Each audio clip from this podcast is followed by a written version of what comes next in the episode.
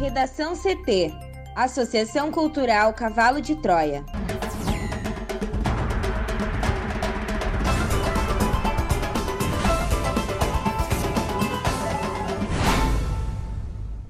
Olá, eu sou Amanda Hammermiller. E eu sou Thaís Uchoa. Este é o Redação CT, da Associação Cultural Cavalo de Troia. Hoje é terça-feira, dia 5 de outubro de 2021. Renan Calheiros diz que relatório da CPI com certeza pedirá indiciamento de Bolsonaro. Comissão da Câmara aprova a convocação de Guedes para explicar empresa offshore.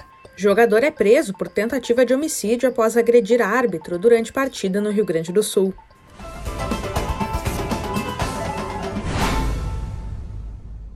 O relator da CPI da Covid, senador Renan Calheiros, do MDB do Alagoas, afirmou nesta terça-feira que o relatório final com certeza vai pedir o indiciamento do presidente Jair Bolsonaro. Renan foi questionado sobre o tema por jornalistas na chegada à comissão.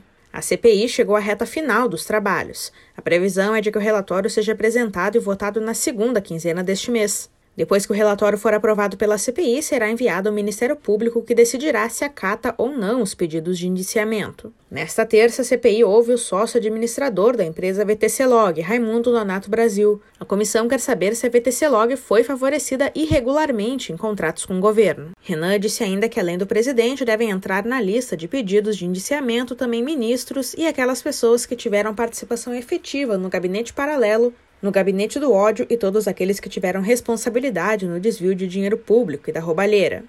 A cúpula da CPI prevê o pedido de indiciamento de ao menos 30 pessoas no relatório final da comissão de inquérito. A leitura do documento está prevista para o dia 19 de outubro e a votação no dia 20. A Comissão de Trabalho, Administração e Serviço Público da Câmara dos Deputados aprovou nesta terça-feira a convocação do ministro da Economia, Paulo Guedes, para que ele preste informações sobre movimentações financeiras no exterior por meio de uma empresa offshore. A conta de Guedes no exterior foi revelada no último final de semana pelo Consórcio Internacional de Jornalistas Investigativos. Por se tratar de convocação, o ministro da Economia é obrigado a comparecer à comissão. Quando a informação foi revelada, o Ministério da Economia informou que toda atuação privada de Paulo Guedes foi devidamente declarada à Receita Federal, Comissão de Ética Pública e aos demais órgãos competentes. Os requerimentos aprovados nesta terça são de autoria dos deputados Paulo Ramos, do PDT do Rio de Janeiro, e Kim Kataguiri, do Democratas de São Paulo. O líder do governo, Ricardo Barros, do PP do Paraná, chegou a pedir que a convocação fosse transformada em convite, mas os deputados negaram. Diferentemente da convocação, o convite não obrigaria a ida do ministro à comissão. Também nesta terça, a Comissão de Assuntos Econômicos do Senado aprovou requerimentos de convocação de Guedes e do presidente do Banco Central, Campos Neto, que também tem empresa offshore no exterior, conforme o consórcio. Os requerimentos, contudo, foram transformados em convite. A sessão para ouvir os dois ficou marcada para o dia 19 de outubro. As informações foram obtidas em 11,9 milhões de documentos de escritórios administradores de offshores em todo o mundo, aos quais o consórcio teve acesso. Participaram da investigação 615 jornalistas de 149 veículos em 117 países. No Brasil, fizeram parte da apuração jornalistas do site Poder 360, da revista Piauí, da Agência Pública e do site Metrópolis. No artigo 5, o Código de Conduta da Alta Administração Federal do ano 2000 proíbe funcionários do alto escalão de manter aplicações financeiras no Brasil ou no exterior que possam ser afetadas por políticas governamentais. As penas para quem infringe a regra vão de advertência a recomendação de demissão. Segundo o Código de Conduta, as autoridades públicas são obrigadas a declarar seus bens à Comissão de Ética Pública até 10 dias após assumirem o cargo. O jogador William Ribeiro, do São Paulo, de Rio Grande, foi preso em flagrante na madrugada desta terça-feira por tentativa de homicídio, após agredir o árbitro Rodrigo Crivellaro com um chute na nuca durante partida com o Guarani em Venâncio Aires, no Vale do Rio Pardo.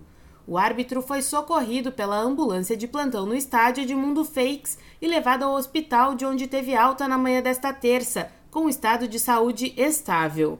William Ribeiro foi levado para a penitenciária. A justiça deve analisar a prisão em flagrante e decidir se mantém o atleta preso ou se ele poderá ser liberado.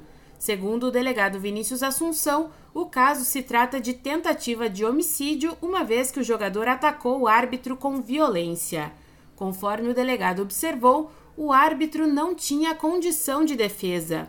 O fato ocorreu aos 14 minutos do segundo tempo. Após não ser marcado uma falta, o jogador reclama com o árbitro que assinala a infração dele. Em seguida, William desfere dois chutes em Crivellaro, um deles já caído no gramado. Ele fica imóvel após sofrer a agressão e jogadores das duas equipes chamam atendimento médico. A partida foi suspensa.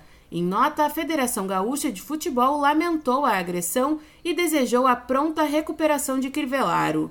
O Tribunal de Justiça Desportiva irá averiguar os fatos e tratar das respectivas sanções. O São Paulo de Rio Grande se manifestou lamentando o ocorrido e informou em nota que rescindiu o contrato com William. Este foi o Redação CT, que é publicado de segunda a sexta, no início da tarde. Para não perder nenhuma edição, siga o podcast no seu aplicativo favorito ou acesse arroba AC Cavalo de Troia no Instagram e inscreva-se para receber no WhatsApp ou no Telegram. Uma ótima terça-feira!